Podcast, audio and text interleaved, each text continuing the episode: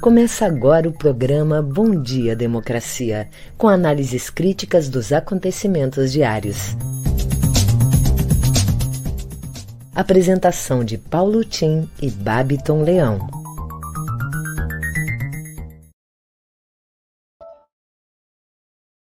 Bom dia, democracia.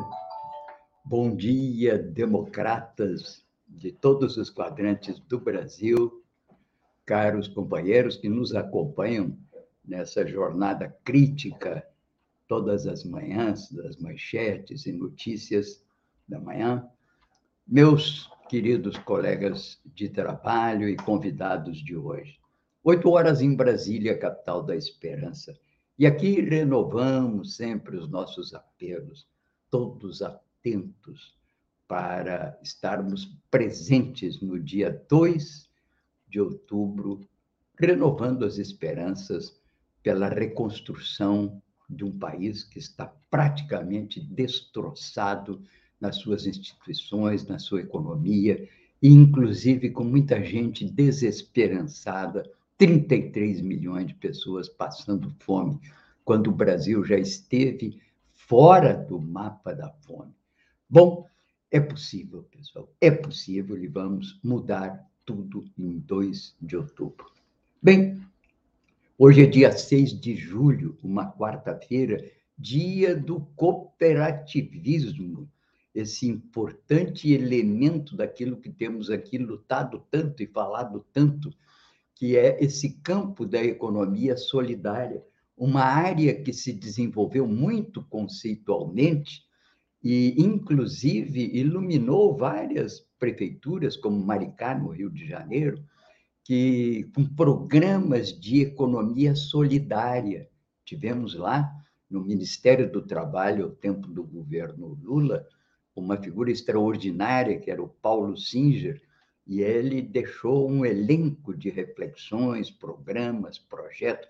Elas, inclusive, fazem parte hoje de uma lei chamada Lei Paulo Singer, do vereador Suplicy, no município de São Paulo. E nós, inclusive, sugerimos a todas as prefeituras que procurem criar também leis municipais de fomento e apoio à economia solidária. Lembrando que a economia solidária não é ação social, não é o sopão, é um campo da economia subsidiário para o fomento de um empreendedorismo de caráter social, como é o cooperativismo, que tem tanta importância no Rio Grande do Sul. Aqui os nossos agradecimentos, sobretudo a Cressol, que tem participado conosco no apoio a esse programa e outras atividades do comitê, como, por exemplo, agora o seminário sobre desigualdades regionais que estamos realizando na, no início que teve nesse dia 4, lá no plenarinho da Assembleia. Bem, estamos, portanto, no dia 6 de julho, no segundo centenário da independência do Brasil, 2022. E aqui o aviso do Comitê e da Rede Estação Democracia, a RED. Até o dia 20 de julho, a RED e a FACAT, Faculdades Integradas de Taquara, promovem um seminário sobre o desenvolvimento do Rio Grande do Sul. Os temas debatidos pelos palestrantes serão transmitidos pelos canais da Rede e Facate, nas suas redes sociais. Nesses canais você encontra também a programação do seminário. E que você quiser se inscrever para receber um certificado, pode se inscrever e aí no, no, no, junto aos canais da Facate, terão informação nesse sentido. Vamos rapidamente aqui ao resumão da Globo do dia, que, aliás, hoje está bom. Eu, quando o resumão da Globo está ruim, eu sento o pau aqui, mas hoje está interessante. O 5G, tecnologia de ponta né, da internet, começa a funcionar hoje no Brasil Brasília é a primeira capital a ter a nova geração de internet móvel e prometem às autoridades da Anatel até setembro estar com todas as capitais já atendidas. De outra parte, Daniela Marques, que assumiu a presidência da Caixa Econômica Federal, depois daqueles escândalos que levaram à saída do presidente, que insiste, inclusive, com libelos escritos em artigo na Folha de São Paulo, entende? Exigindo que se prove o que ele fez. Está provado pelos depoimentos de várias mulheres que assim manifestaram o seu dissabor de trabalhar num tal clima tirânico com que ele administrava a Caixa como se fosse um faraó. Bem, a Daniela, a nova presidente, entra com outro jeito. E ela diz que vai afastar 26 funcionários que faziam parte desse gabinete tirânico de Pedro Guimarães, também conhecido como Pedro Louco ou Pedro Maluco, ex-presidente do banco, acusado de assédio. Diz também aqui, rapidamente, Rodrigo Pacheco, que vai ler os requerimentos para a criação das CPIs, inclusive a do MEC, mas que espera que só depois das eleições se realize realmente o, o funcionamento dessas CPIs. Quem não está gostando é o senador Randolph, que está insistindo para que funcione imediatamente.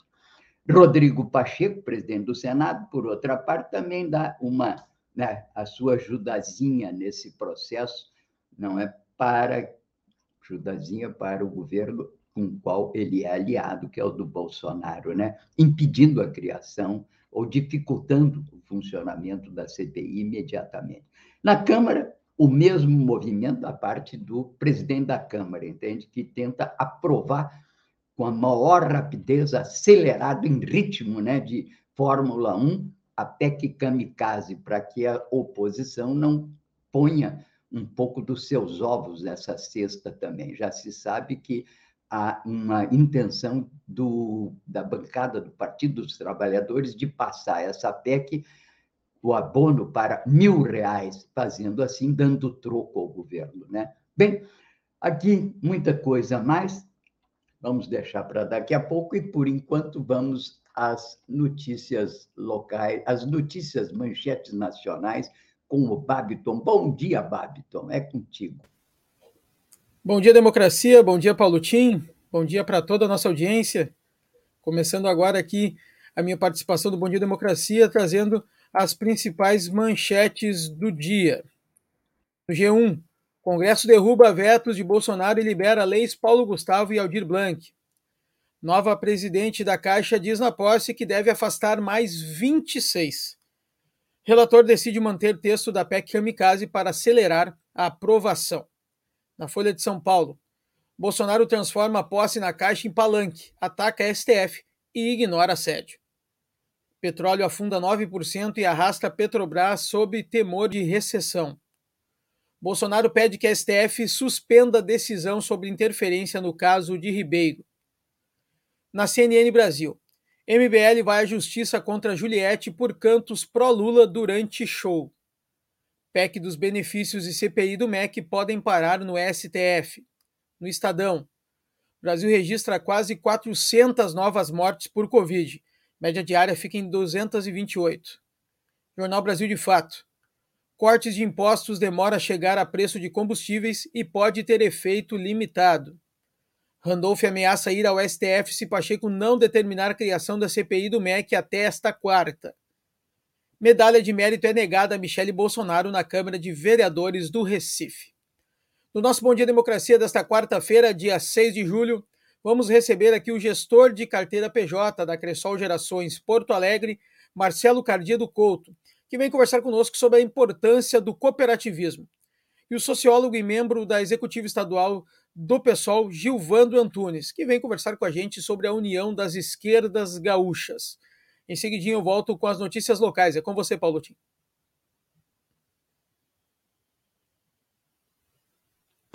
Ok, muito obrigado, Babito. Bom, lembrando aqui, porque temos que ter sempre um olho no padre e outro olho na missa, né?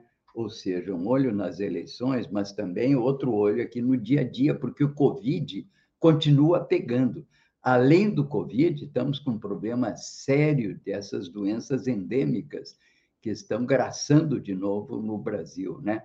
E o pior, uma notícia de que parece que está destilando raiva do gabinete do ódio e já contaminou Depois de 44 anos, uma criança, uma moça, pegou raiva no Distrito Federal, coisa que eu não via falar há muitos anos. É o gabinete do ódio destilando, babando ali pelas fileiras, né, pelos corredores do palácio. Mas, bem, como eu disse, um olho no padre, outro na missa. O Brasil registra uma média móvel de 222 mortes por Covid, com tendência de alta desde fevereiro. E já estamos aqui beirando 700 mil óbitos de Covid. Todo cuidado é pouco, a doença com menos letalidade continua agraçando, uso de máscara, álcool gel, evitando aglomeração, se possível. Bem, aqui, portanto, é um pouco do, dessas coisas que ainda nos afetam no dia a dia, né? Bem, uma notícia alentadora: um caçador de leões e elefantes é morto a tiros na África do Sul. Devemos ter muito respeito diante da morte, seja de quem quer que seja, mas diante de um matador de elefantes e leões, não temos que chorar muito, não, porque essa perversidade são pessoas que vão fazer safaris, esse, ou então vão procurar ganhar dinheiro com dente de leão, com é, marfim de, é, de elefante, um horror. Bem, outra notícia aqui nos dá conta que o dono daquele drone usado numa ação contra apoiadores do Lula e o Calil, lá em Uberlândia, ele jogou lá uns gases e umas veneno. Ele já está preso. Você que tem ideias malucas, tipo desses atiradores que saem nos Estados Unidos subindo na torre e atirando contra a multidão, pode ter certeza que a justiça vai atrás de você. E é duro quando você tem que passar algumas noites e às vezes alguns anos sistema previdenciário que é um dos mais terríveis do mundo no Brasil. Atenção, portanto, né? E aqui os nossos cumprimentos aos nossos queridos artistas e celebridades que se fizeram presentes em Brasília e conseguiram derrubar o veto do presidente da República, aqueles projetos culturais da lei Paulo Gustavo e Aldir Blanc. Com isso, a nossa, a nossa cultura terá um alento nos próximos meses, nos próximos anos. E não podemos deixar, nesse caso, de parabenizar os ilustres parlamentares que tiveram, digamos assim, sensibilidade de escutar a cultura brasileira. Bem, aqui, rapidamente, chamando a atenção de uma situação que estamos vivendo paradoxal no Brasil hoje, né? Fala-se muito em parlamento no Brasil para se referir ao Congresso Nacional. Rigorosamente, o uso dessa designação parlamento se refere a legislativos em regimes parlamentaristas, nos quais a maioria domina, a maioria que domina, né, indica o primeiro-ministro. Portugal, França tem esse modelo, muitas vezes até o presidente de um partido e o, o, o, o premier, o primeiro-ministro de outro. Mas aqui no Brasil, depois que passamos por um regime que foi o do presidencialismo de coalizão, e gente ainda do FHC, do Lula, a Dilma com dificuldades, nós entramos com Temer num período que já foi de uma espécie de um semipresidencialismo. E agora entramos num congressualismo. O Congresso domina completamente as decisões sobre o orçamento e faz das verbas públicas peças eleitorais a serviço daqueles que são amigos do rei. Com isso, então, nós temos hoje previsto de investimento público no Brasil em torno de 40 bilhões de reais. E como farelos né, de emendas parlamentares a serviço dos amigos do rei, 33 bilhões de reais metade dos quais com orçamento secreto. Já agora, nesses últimos dias, liberaram 6 bilhões de orçamento secreto para os parlamentares candidatos à reeleição. Com isso, vai se instaurando no Brasil um cerca-Lourenço para o futuro presidente da República, que ficará nas mãos de um Congresso que eles esperam e apostam, porque parece que já viram que o presidente Bolsonaro não se reelege, então, estão apostando nesse fortalecimento da sua capacidade de controlar o orçamento. Vai ser muito difícil romper esse círculo de aço que vai aí se construindo, né? Tudo muito lamentável e perigoso. Servirão o Auxílio Brasil, como diz o Ciro Gomes, candidato também à presidência, com os estilhaços, né, com as sobras, com restos da Sagrada Constituição, transformada por eles em papel de embrulho.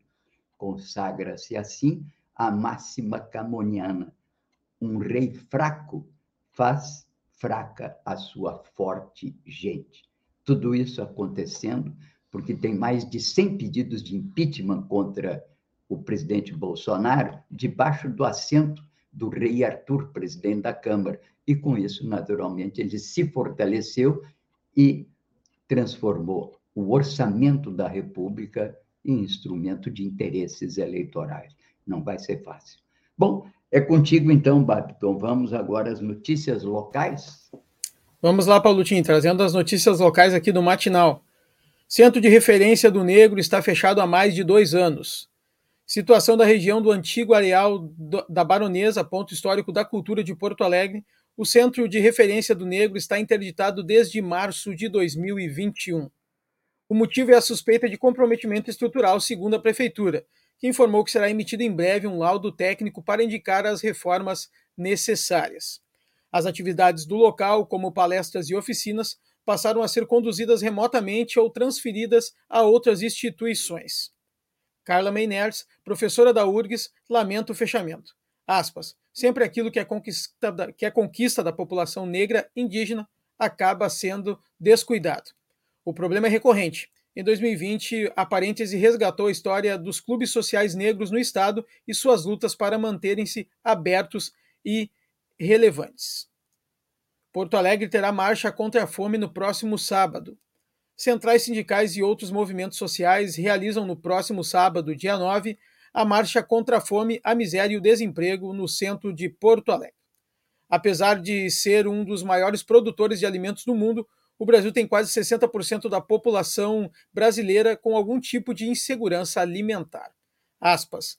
É inacreditável que toda essa gente se encontre passando imensas dificuldades, sobrevivendo com insegurança alimentar, enquanto o Brasil produz toneladas de alimentos para exportação, diz Amarildo Sense, presidente da CUT-RS.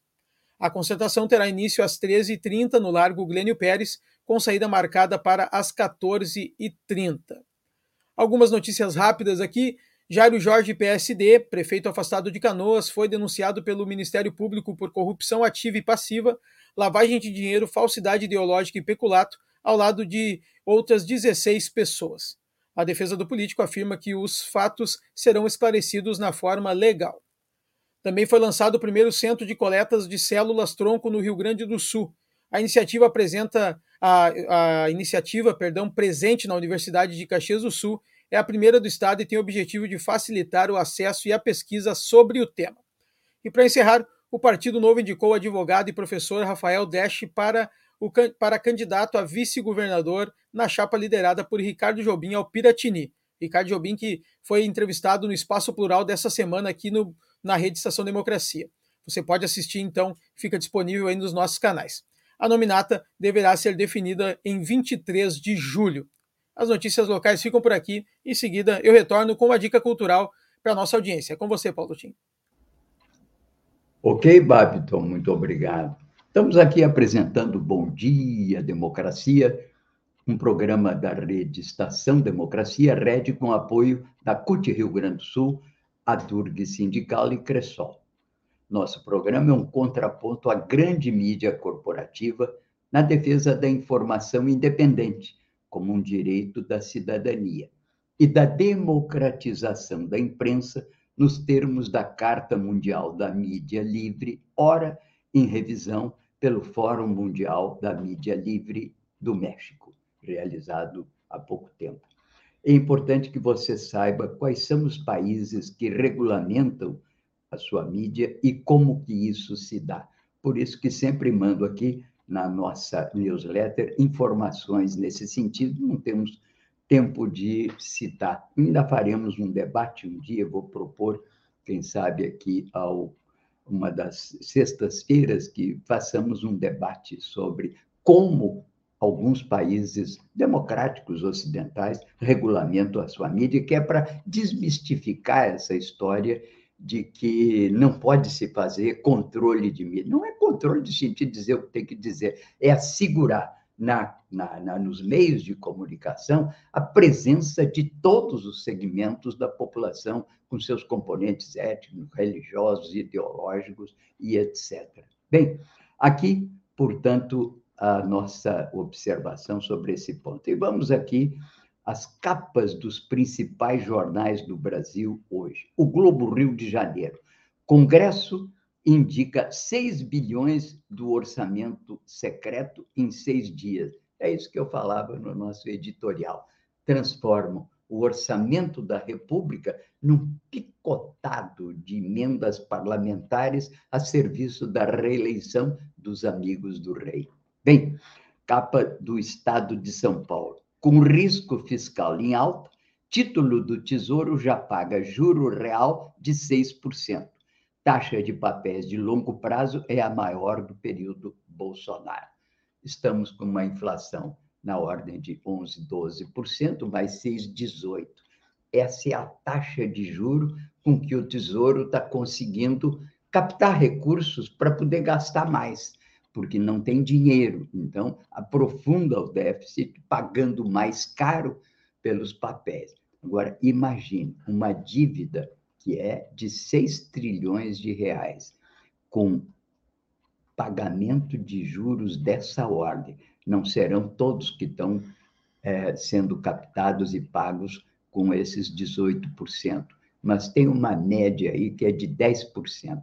Bom, 6 trilhões de reais a 6% ao ano significa 600 bilhões de reais. Eu perguntaria aos meus colegas professores de contas nacionais, que são economistas, onde é que estão esses juros de 6, 600 bilhões de reais nas contas nacionais? Isso é metade do PIB brasileiro, que é também na ordem de 6, 7 é, trilhões de reais. Isso é importante porque não basta a gente usar as nomenclaturas, há que submetê-los ao crivo da crítica.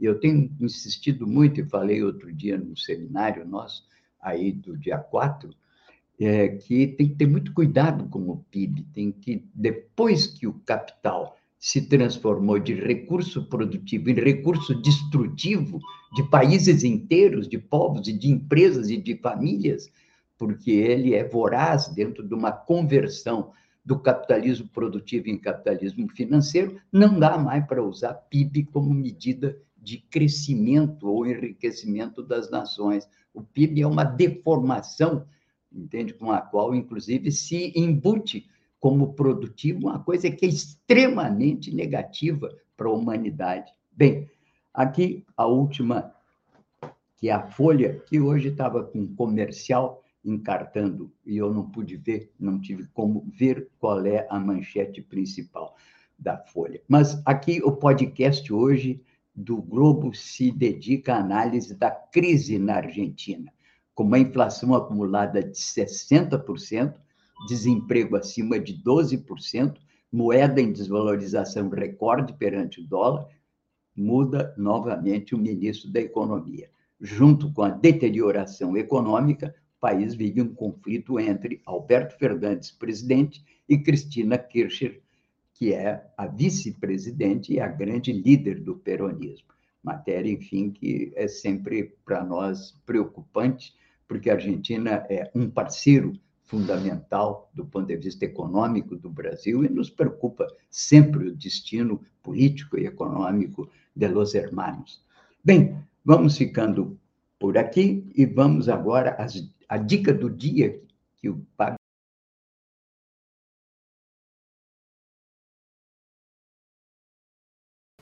Agora sim, vamos lá com a dica do dia para a nossa audiência, trazendo aqui um, um show que terá hoje no Sarau do Solar, que vai ser vai apresentar, na verdade, o músico Saulo Fetes nesta quarta às 18 horas e 30 minutos. O show ocorrerá na Sala José Leogói do Solar, lá da Câmara da Assembleia Legislativa do Rio Grande do Sul. O projeto Sarau Solar recebe então o cantor e compositor porto-alegrense Saulo Fitz com atração, como atração musical. O ingresso para a performance do cantor é solidário, mediante apenas de doação de um quilo de alimento não perecível. O músico que vem apresentar, então, canções dos discos mais antigos e também algumas canções mais atuais. Então, hoje, Sarau do Solar, que vai apresentar Saulo Fetes nessa quarta-feira, com ingresso a partir de um alimento. A partir não, é apenas um alimento não perecível, lá na Câmara da Assembleia Legislativa do Rio Grande do Sul. A dica para nossa audiência nesta quarta-feira, então, que está procurando algo cultural para fazer e apenas com, um, com o ingresso sendo uma doação de um quilo de alimento para ajudar também os demais. A dica do dia fica por aqui, Paulo Tim. Em seguida eu retorno com os convidados de hoje. É com você. Ok, Babiton. Não resisto de dar também aqui uma dica, né? O grupo Na América retorna ao palco no Café Fum Fum, hoje, 6 de julho. álbum Canções para Tempos de Cólera começou a ser concebido no palco da casa dos músicos Beth Krieger e Luizinho Santos. Matéria publicada pelo Brasil, de fato, destaca, portanto, também essa dica para hoje, né? Bem, e lembrando, por falar em Brasil, de fato, hoje ainda tem mais algumas dicas culturais na agenda cultural do Brasil, de fato. Começo do inverno, diz aqui o Brasil, apresenta muitas opções de cinema, teatro, literatura e música. E lembrando também a grande mobilização de todos os amigos do cinema, da Cinemateca Capitólio, em defesa desse importante, é, essa importante cinemateca, é um, um, um dos grandes feitos das administrações do PT aqui em Porto Alegre, que foi a garantia da manutenção pública do Capitólio, mas preocupações porque está sem recursos, a prefeitura não libera condições para manutenção daquele eh, que é um dos mais importantes locais culturais da cidade.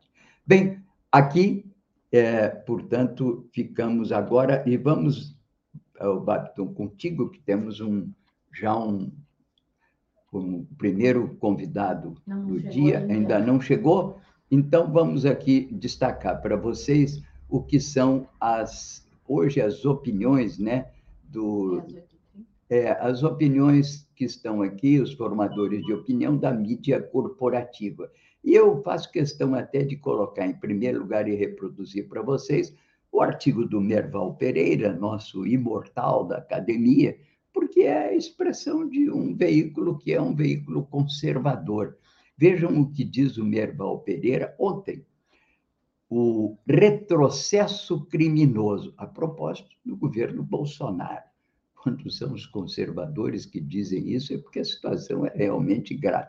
Diz o Merval, a farra com dinheiro público para tentar reeleger o presidente Bolsonaro está chegando a níveis criminosos, pelo menos do ponto de vista da legislação eleitoral. O presidente da Câmara ah, eu li aqui, Rei Arthur, não, é deputado Arthur Lira, está usando todos os artifícios regimentais para aprovar imediatamente o aumento do Auxílio Brasil de 400 para 600 reais. E eu digo, e faz isso e apressa, porque há uma, já circula uma notícia de que uma bancada, alguém da bancada de oposição, já estaria com uma emenda pedindo o aumento desse valor para mil reais. Isso, aliás, aconteceu na época do auxílio emergencial. O governo queria 200, o Congresso interveio e colocou 400. Agora, parece que a oposição quer, em vez de 600, quer mil reais. E também é, o, o diz aqui o, o Merval, né, que esse presidente da Câmara, usando todos os artifícios para aprovar a aprovação do aumento do Auxílio Brasil e das benesses concedidas para subsidiar o preço do diesel e da gasolina. Isso vai, provavelmente, num valor acima de 70 bilhões de reais. Tudo consequência da imprevisibilidade, porque há mais tempo isso deveria ter sido já percebido quando da aprovação do, do orçamento da República. Lembre-se que o ano passado o governo deu um calote nos precatórios, porque era já uma decisão em última instância. Gente, pequenos empresários, servidores, trabalhadores, prefeituras, que esperaram 20, 30 anos por uma decisão do Supremo em execução, que às vezes leva outros 10. E aí entrou a PEC dos precatórios e cortou o pagamento dos precatórios, congelou. E para liberar recursos que deveria ter sido liberado para o alívio daqueles que passam trabalho. Não, foi enrolou, enrolou, enrolou. Na verdade, criaram mais mecanismos para o aumento das verbas destinadas ao orçamento, que é o orçamento de verbas parlamentares, e agora, então, vem com essa PEC kamikaze, supostamente em defesa dos pobres. Ninguém poderá ser contra isso, mas é naturalmente que, ao arrepio da lei eleitoral e do bom senso, isso é um atropelamento uma tentativa de atropelar a oposição dentro do processo eleitoral. Não bastasse isso, como eu disse, ainda apostam na reeleição da atual base parlamentar conservadora pelo uso das emendas parlamentares. Bem, esses são os assuntos principais. Eu acho que agora, Babiton, é contigo. O Babiton ainda pediu para mais. Bom, Paulo Tim, vamos então receber agora o nosso primeiro convidado de hoje, aqui no Bom Dia Democracia. Vamos receber o gestor de carteira PJ da Cressol Gerações Porto Alegre, Marcelo Cardia Couto. Bom dia, Marcelo, seja bem-vindo ao nosso programa. Bom dia, bom dia, Babiton, bom dia, uh, Paulo Tim, bom dia ao, aos nossos ouvintes, né? Uh, nessa nesse importante espaço, né? nós temos aí, é, como disse há pouco o Paulo Tino, em contraponto a grandes mídias, né? É um, é um espaço que nós temos que buscar para, de fato, nós termos uma real e verdadeira informação, né? Estou à disposição de vocês. É um prazer o convite, tá? Certo, certo. Uh, bom, a gente queria conversar aqui contigo, Marcelo, para falar um pouco, né? O dia 2 de julho foi o Dia Internacional do Cooperativismo, né? gente queria falar um pouco sobre a importância do cooperativismo Acresol, que é a nossa apoiadora aqui, de extrema importância para muita gente. a gente queria que tu falasse um pouco conosco e com a nossa audiência sobre essa importância que é do cooperativismo. Claro. Bom, é, sempre no primeiro é, sábado de julho, né, é comemorado esse dia do cooperativismo, tá? É o Dia Internacional do Cooperativismo, né? Isso aí é comemorado no mundo inteiro não é somente aqui no nosso país. Uh, e que bom que fossem comemorados todos os dias, na verdade, né? não precisasse se comemorar um único dia, né? dada a importância que tem né? esse modelo uh, de, de, de, negócio, né?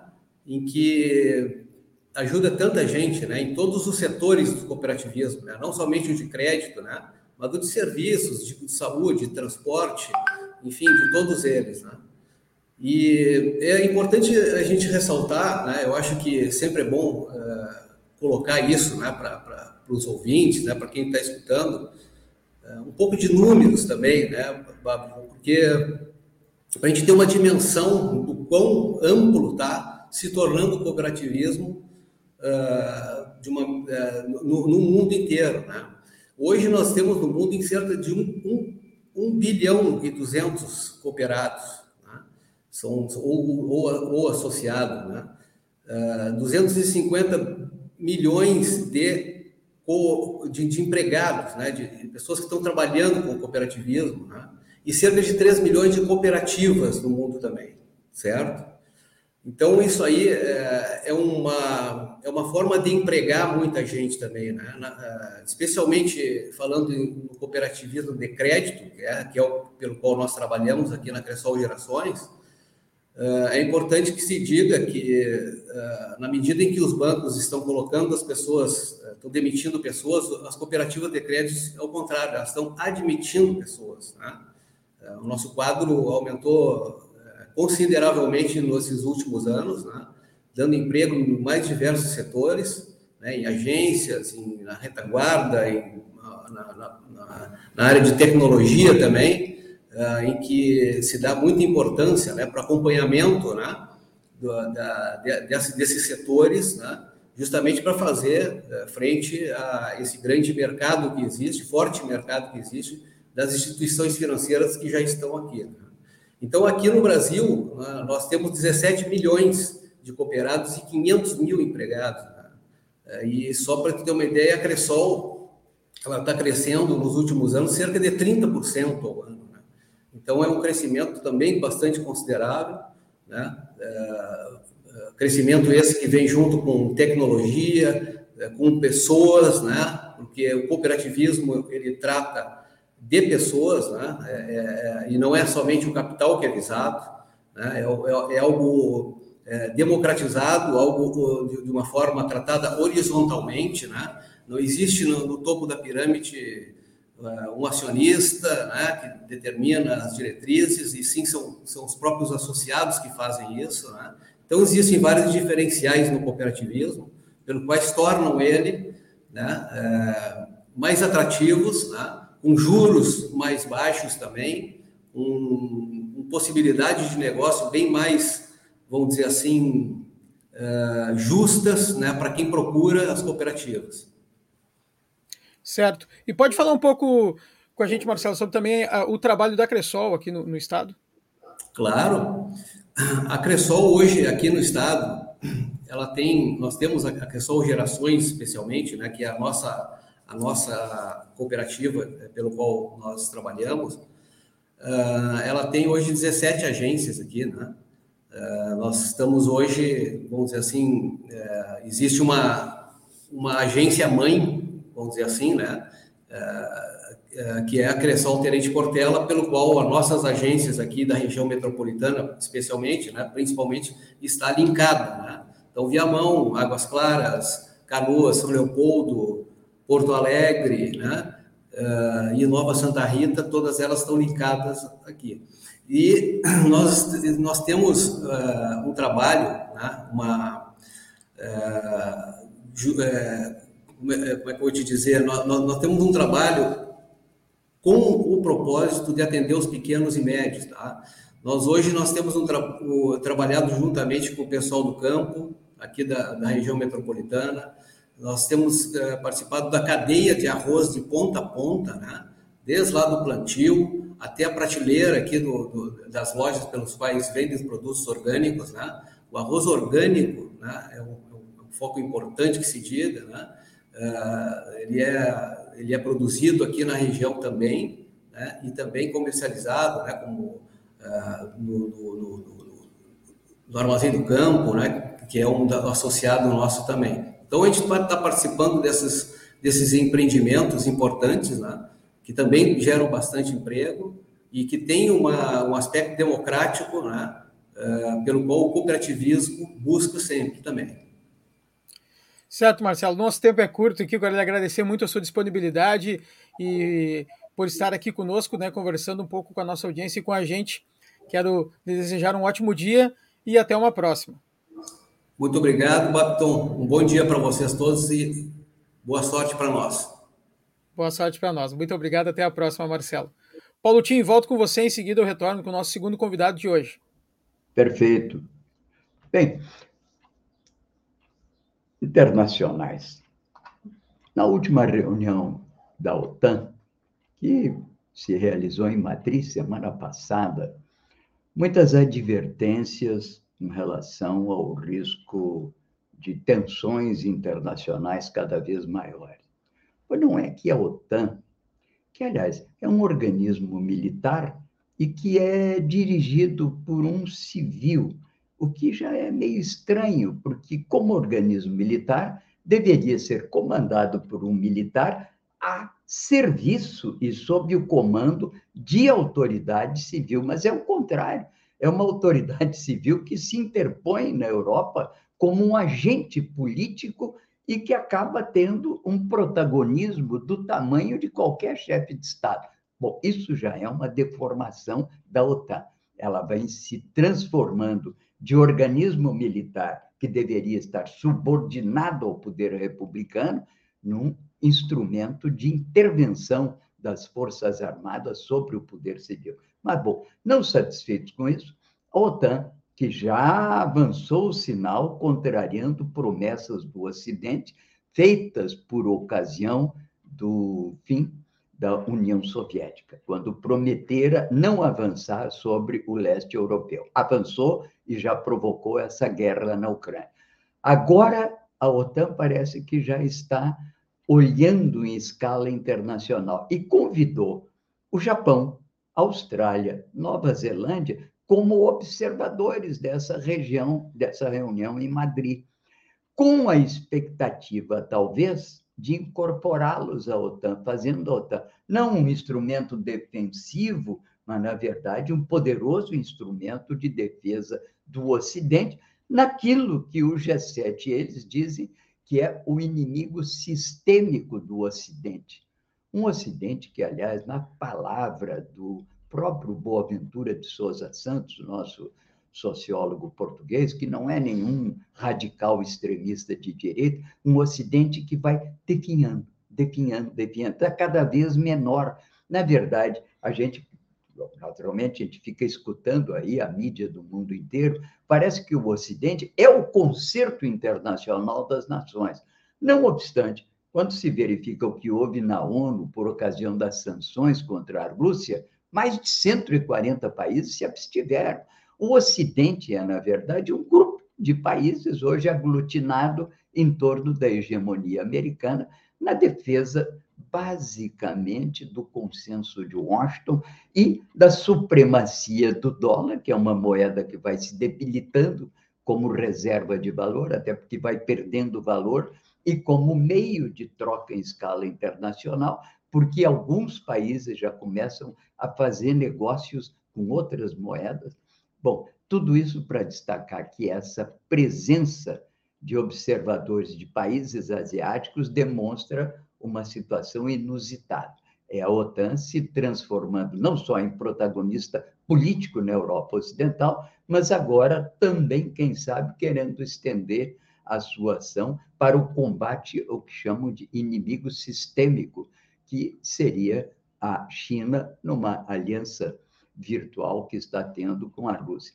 Diga-se de passagem que na reunião recente do BRICS, o presidente russo, o Putin, com apoio da China, estão considerando a possibilidade de transformar o BRICS numa algo similar a um grande mercado comum que poderia, enfim, recompor o Sul com o próprio Sul, criando mecanismos de desenvolvimento e cooperação para o desenvolvimento fora da esfera do dólar.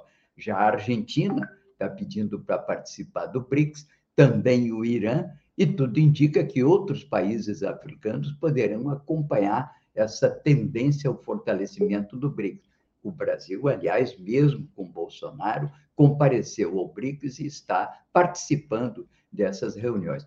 Tudo indica que a América Latina vai cumprir aquilo que um dos grandes autores contemporâneos que escreveu A Guerra das Civilizações, dizia: América Latina não é a mesma coisa que o Ocidente. É uma cultura própria, com raízes, com ideais comuns e objetivos que se distinguem do dito Ocidente.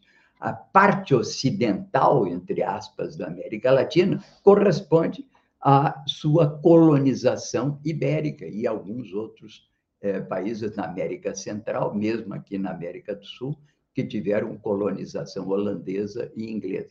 Mas ela tem um destino próprio. Resta saber que destino será esse. Parece, e que tudo indica, que o BRICS será um movimento como não alinhados nos anos 60, um movimento em que a América Latina procura abrigar interesses que nem são o do dito Ocidente comandado pelos americanos, e nem necessariamente um bloco socialista que procure seguir os ditames da China. Vamos ver em que, que vai dar isso tudo. Bom, o Babiton, temos mais um convidado hoje, né? Vamos lá, Babiton, é contigo. Vamos receber agora o sociólogo e membro da Executiva Estadual do PSOL, Gilvando Antunes. Bom dia, Gilvando, seja bem-vindo ao nosso programa. Bom dia, como estão todos? Tudo bem? Tudo Desculpe bem. meu atraso, eu tava, eu tive um problema no meu notebook, estava tentando ajustar no meu celular. Mas o meu celular foi um dos primeiros produzidos no, no século XX, então ele também com alguns problemas, mas uh, dadas as escusas aqui, um bom dia a todos. Estamos, estamos presentes, Giovanni, isso que importa. Bom, Giovanni, quero conversar contigo um pouco sobre a união das esquerdas aqui no Estado. Ou posso falar desunião, né? Como é que está a situação? Como é que tu enxerga nesse momento essa possível união entre PSOL, PT e PCdoB, Giovanni? Bem, uh, primeiro uh, quero dizer que existe sim um esforço de união das esquerdas. Uh, no entanto, né, nós do PSOL, nós não podemos de forma alguma fazer essa análise de unidade ou não de forma a discutir as coisas no varejo, né, discutir a aliança do PSOL com o PT sem considerar o, o todo no nível nacional. Né? Isso traz algumas questões importantes, boas, mas também traz alguns problemas.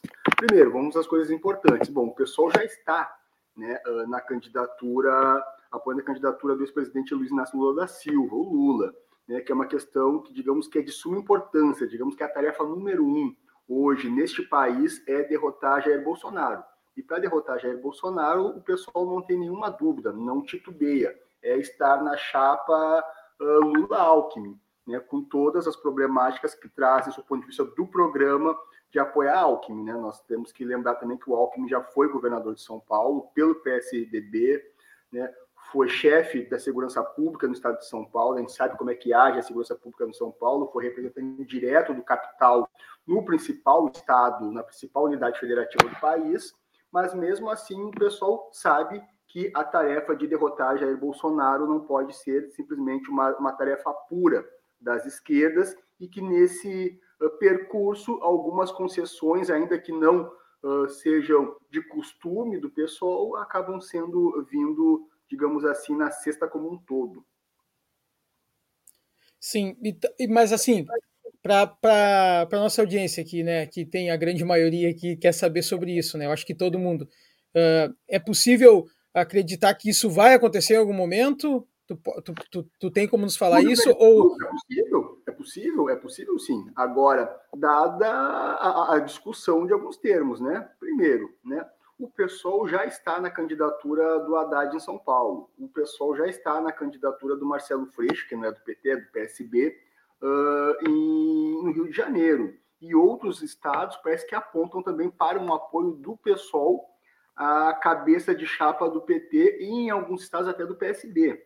No Rio Grande do Sul, nós, particularmente, pelo peso que tem o pessoal, e sem desconsiderar o peso do PT, que tem prefeituras, tem vereadores, já teve, já teve dois governadores desse estado, era que o PT pudesse uh, devolver essa gentileza para o pessoal né, e tá apoiando a candidatura do nosso vereador, o Pedro Ruas, né, que não é uma, uma, uma candidatura simplesmente para demarcar. O Pedro Ruas é um, um, político muito conhecido, muito respeitado no Rio Grande do Sul, é uma figura de, com peso de massas, né? E que não haveria problema nenhum, até porque o PT hoje, com todo respeito ao, ao deputado de luta, né, Edgar Preto, que cumpre um papel fundamental na Assembleia Legislativa e na esquerda como um todo, nós não estamos, nós, nós não estamos pedindo para o PT retirar uma candidatura que tenha um peso de 20% ou que esteja brigando para ir para o segundo turno. Né? Nós estamos discutindo ali em pesos semelhantes nas pesquisas eleitorais e nós achamos que na região metropolitana, que acaba tendo um peso significativo uh, uh, para a eleição de um governador, não todo o peso, evidentemente, sem considerar o todo interior do estado, mas que seria uma, uma grandeza, digamos assim, do PT apoiar o governador Pedro Ruas, o, o Pedro Ruas para governador, compondo a chapa, o PT compondo a chapa para vice, para o Senado ou até para os dois. O PT teria peso, sinceramente, para compor uma chapa uh, para vice ou para senador. Bom, o PSB já é, um, já é um debate à parte, aqui que eu gostaria de fazer também. Pois eu ia lhe perguntar isso. Então, querendo a gente pensando numa chapa com Pedro Ruas, pré-candidato ao governo do estado, e Edgar Preto como vice, essa, é, essa, essa, liga, essa coligação ocorreria, né? E, e como é que ficaria aí a questão com o PSB? Não, primeiro é o seguinte, vamos, vamos voltar um pouco. O nosso debate primeiro é programático.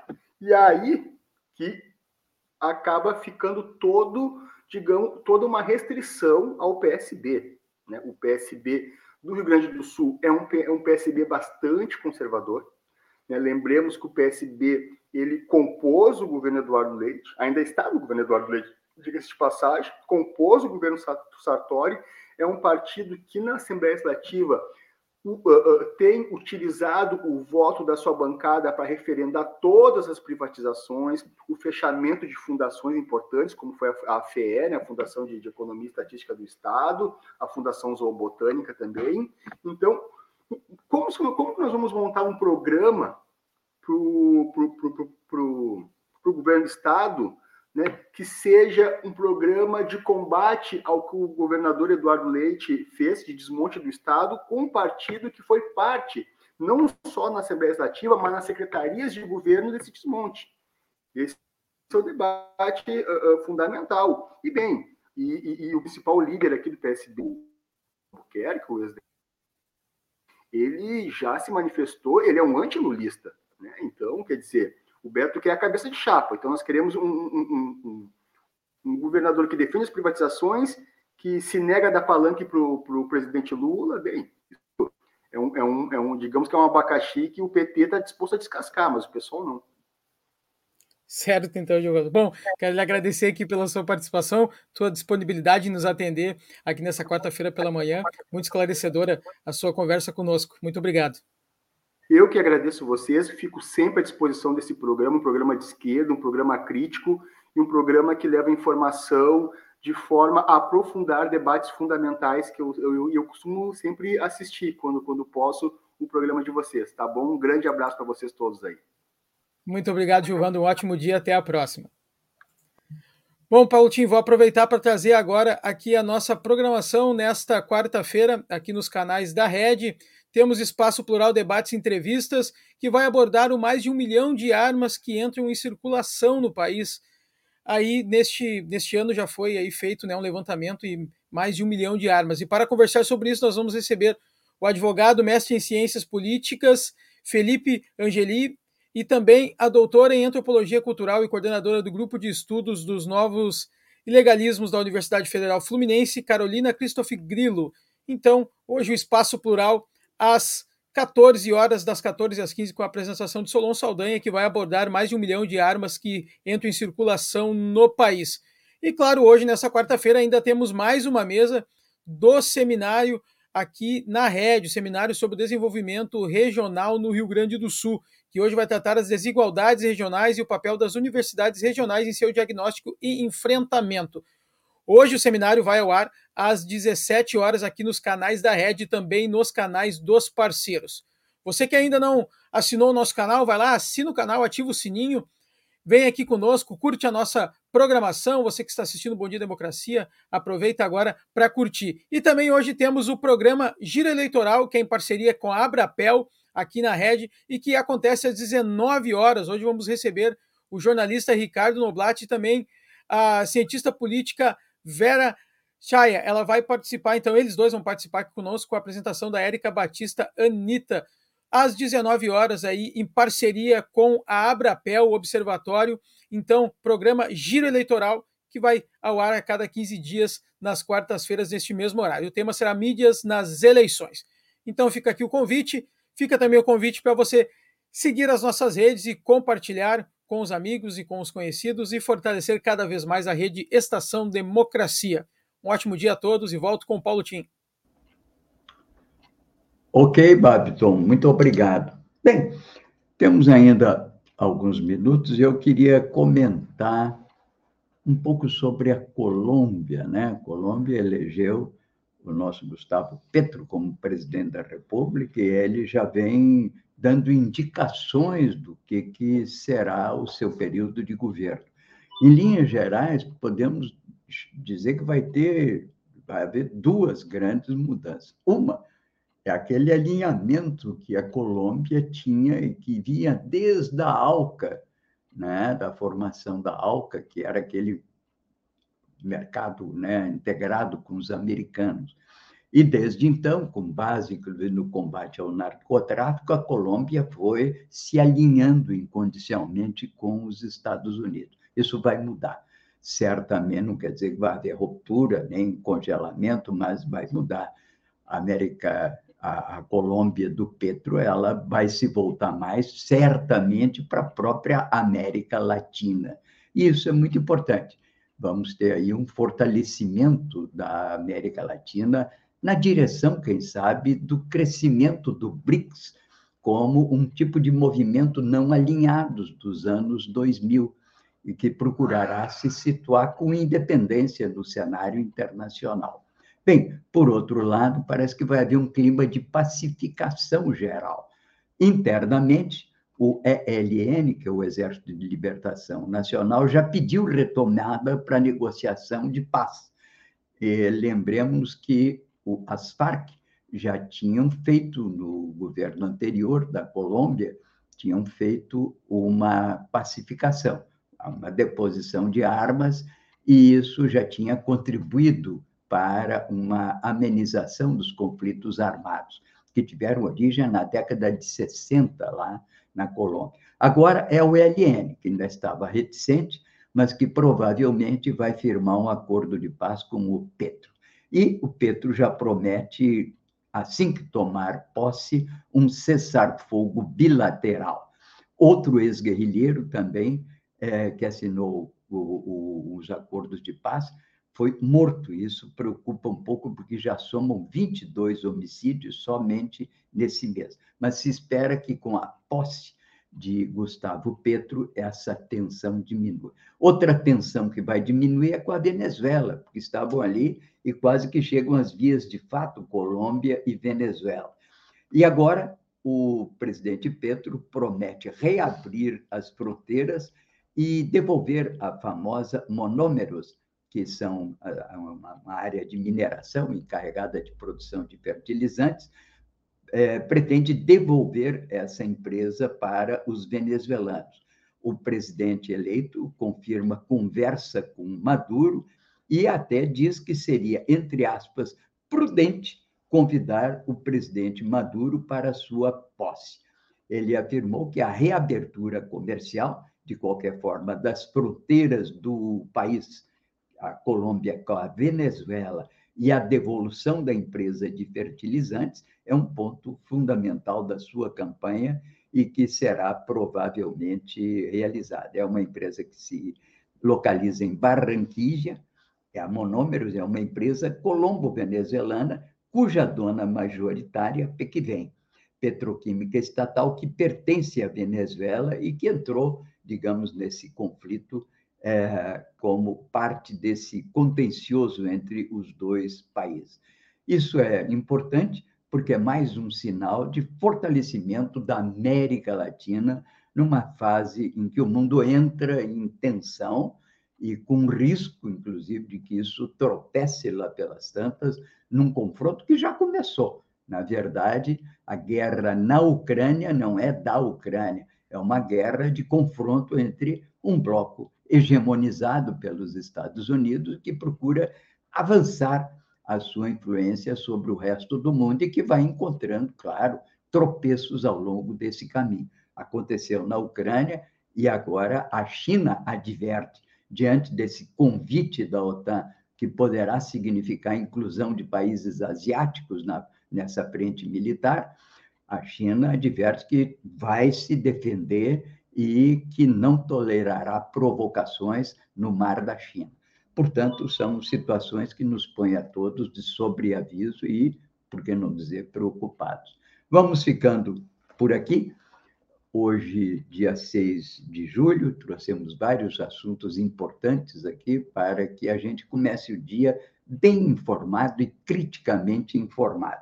Fiquem conosco no Bom Dia Democracia e estaremos com vocês amanhã, 8 horas, como sempre. E assistam hoje a programação da rede, muito boa, discutindo sobretudo a questão das armas eh, hoje no nosso espaço plural. Eu, até amanhã.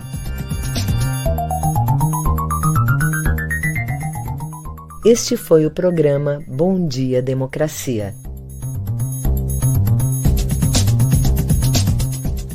Nos encontramos amanhã às 8 horas.